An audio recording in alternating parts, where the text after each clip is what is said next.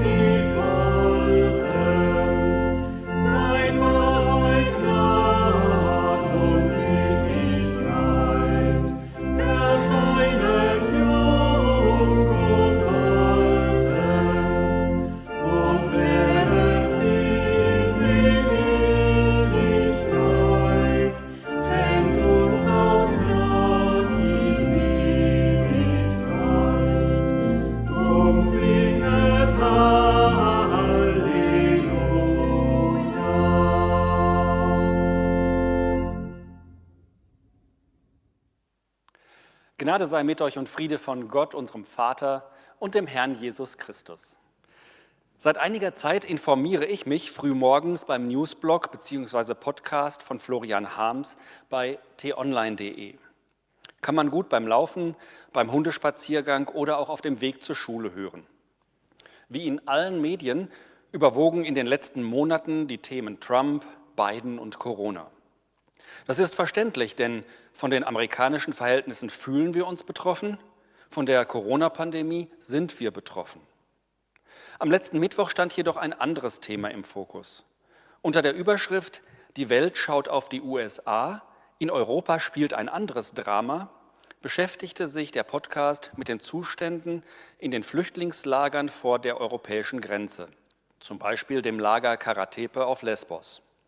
Es sind ungeheuerliche Bilder. Zeltstädte stehen bei Wintertemperaturen unter Wasser. Von den 2500 Kindern haben schon 50 aus Verzweiflung Selbstmord begangen. Es gibt psychische Probleme und Verzweiflung. Die EU-Kommission hat nun großzügig beschlossen, im Herbst 2021 Abhilfe zu schaffen. Soweit das Flüchtlingsdrama unserer Gegenwart. Ein anderes Flüchtlingsdrama aus der Vergangenheit erzählt der heutige Predigttext aus dem Buch Ruth.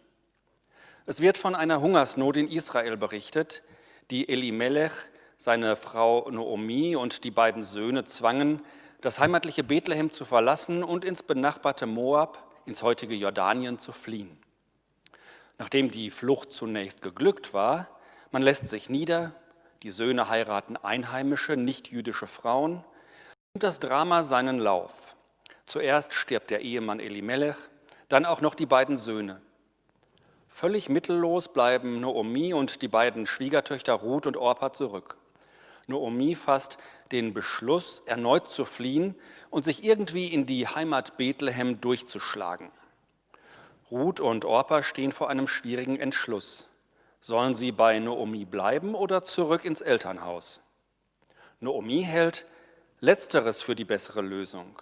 Sie vertraut darauf, dass Gott sich auch hier in der Fremde ihrer beiden heidnischen Schwiegertöchter annehmen wird. So wie ihr meine Söhne und mich geliebt habt, so wird der Herr auch euch lieben. Und da ist sie auf einmal inmitten der menschlichen Katastrophe, die göttliche Perspektive. Noomi, der jüdische Flüchtling aus Bethlehem, ist der festen Ansicht, dass Gottes Fürsorge allen Menschen gilt, Juden wie Heiden.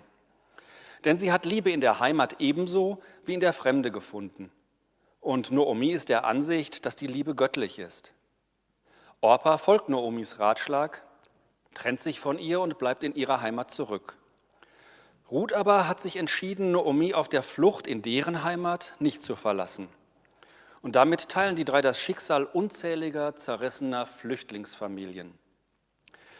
Ruth spricht die Worte, die wir alle kennen. Schicke mich nicht fort, ich will dich nicht im Stich lassen. Wo du hingehst, will auch ich hingehen. Und wo du bleibst, da bleibe auch ich. Dein Volk ist mein Volk und dein Gott ist mein Gott. Wo du stirbst, da will auch ich sterben und da will ich auch begraben sein. Der Herr soll mir antun, was immer er will. Nichts kann mich von dir trennen, außer dem Tod. Mit diesem Lebensmotto erreichen sie tatsächlich Bethlehem.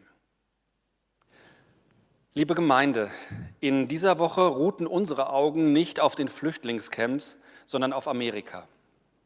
In der Ansprache zur Amtseinführung schwor Joe Biden die Amerikaner auf Solidarität und Humanität ein. Integration müsse erleichtert werden, das Flüchtlingsproblem an der mexikanischen Grenze angegangen werden. Als Symbol für die Einheit der Menschen aus den unterschiedlichsten Nationen, die Amerika zu dem gemacht haben, was es heute ist, singt Jennifer Lopez, This land is my land, this land is your land, mein Land ist dein Land. Ruth und Noomi haben diese Solidarität letztendlich auch erfahren. Dein Volk ist mein Volk und dein Gott ist mein Gott. Ruth findet in der Fremde einen neuen Platz zum Leben, eine neue Liebe, eine neue Familie. Sie wird freundlich aufgenommen und in die sozialen und religiösen Sitten integriert. So wird die ehemals heidnische Ausländerin in Bethlehem zur Urgroßmutter König Davids und damit die Vorfahrin Jesu. Ruth, die Ausländerin, deren Namen übersetzt Freundin bedeutet, gewinnt in der Fremde Freunde und wird gleichzeitig Freundin für das gesamte Volk. Alle Menschen sind Ausländer, fast überall. Und Gott hat sie alle in sein Herz geschlossen. Für Gottes Liebe spielen Religion, Nationalität oder Geschlecht keine Rolle, wie wir es schon im Evangelium vom heidnischen Hauptmann gehört haben. Die frohe Botschaft erreicht die Völker der Welt und die Völker der Welt erreichen die frohe Botschaft. Und wir haben daran Anteil. Heimat finden in Gott. So könnte man das Thema des dritten Sonntags nach Epiphanias auch nennen. Im Blick auf das Flüchtlingselend vor den Toren Europas will Gott uns wachrütteln. Jesus Christus selbst bezeichnet es als ein gerechtes Tun, die Fremden aufzunehmen. Wer das tut, schafft Gottes Liebe Raum, damals ebenso wie heute. Amen. Und der Friede Gottes, der höher ist als alle Vernunft, bewahre eure Herzen und Sinne in Christus Jesus. Amen.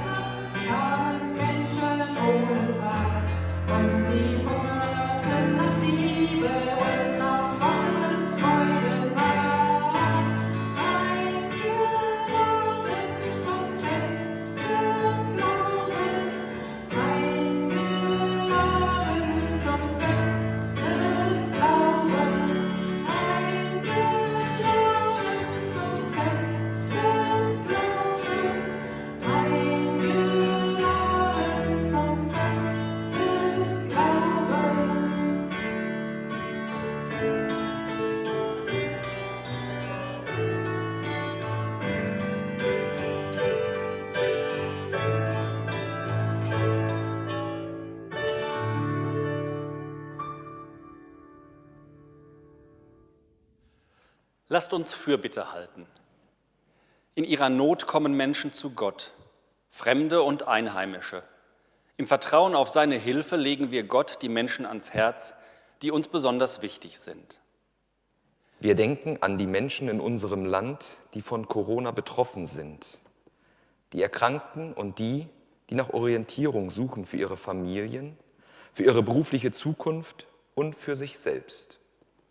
Wir denken an alle, die sich um Erkrankte sorgen, die trauern, weil sie geliebte Angehörige oder enge Freunde verloren haben und einsam sind. Wir denken an alle Einsatzkräfte im Gesundheitswesen, in Impfzentren und in Kliniken. Wir denken an die Skeptischen und Verunsicherten, die den Sinn der Einschränkungen nur noch schwer verstehen, die Widerstrebenden und laut Protestierenden, die Leichtfertigen und die Gedankenlosen. Wir denken an die Menschen, die sich für Versöhnung stark machen, in den Vereinigten Staaten und bei uns. Und an die politischen und kirchlichen Gruppen, die auch in schwierigen Zeiten für Frieden und Gerechtigkeit eintreten. Wir sind verbunden mit den Verantwortlichen in unseren Kirchen, mit Gläubigen, deren Geduld verbraucht ist und die ihre Kirche verlassen, und mit denen, die auf eine gute Zukunft deiner Kirche vertrauen und bleiben. Ewiger Gott, du rufst die Menschen zu dir von nah und von fern. Du blickst deine Welt voll Liebe an. Wir danken dir dafür, dass du uns unsere Schwachheit vergibst und überwindest, jetzt und bis in deine Ewigkeit. Amen. Wir heißen Gottes Kinder und wir sind es auch. Darum beten wir voll Vertrauen. Vater unser im Himmel, geheiligt werde dein Name, dein Reich komme, dein Wille geschehe, wie im Himmel so auf Erden. Unser tägliches Brot gib uns heute und vergib uns unsere Schuld, wie auch wir vergeben unseren Schuldigern. Und führe uns nicht in Versuchung, sondern erlöse uns von dem Bösen. Denn dein ist das Reich und die Kraft und die Herrlichkeit in Ewigkeit. Amen. Und nun geht hin im Frieden des Herrn. Der Herr segne dich und behüte dich. Der Herr lasse sein Angesicht leuchten über dir und sei dir gnädig. Der Herr erhebe sein Angesicht auf dich und schenke dir Frieden. Amen.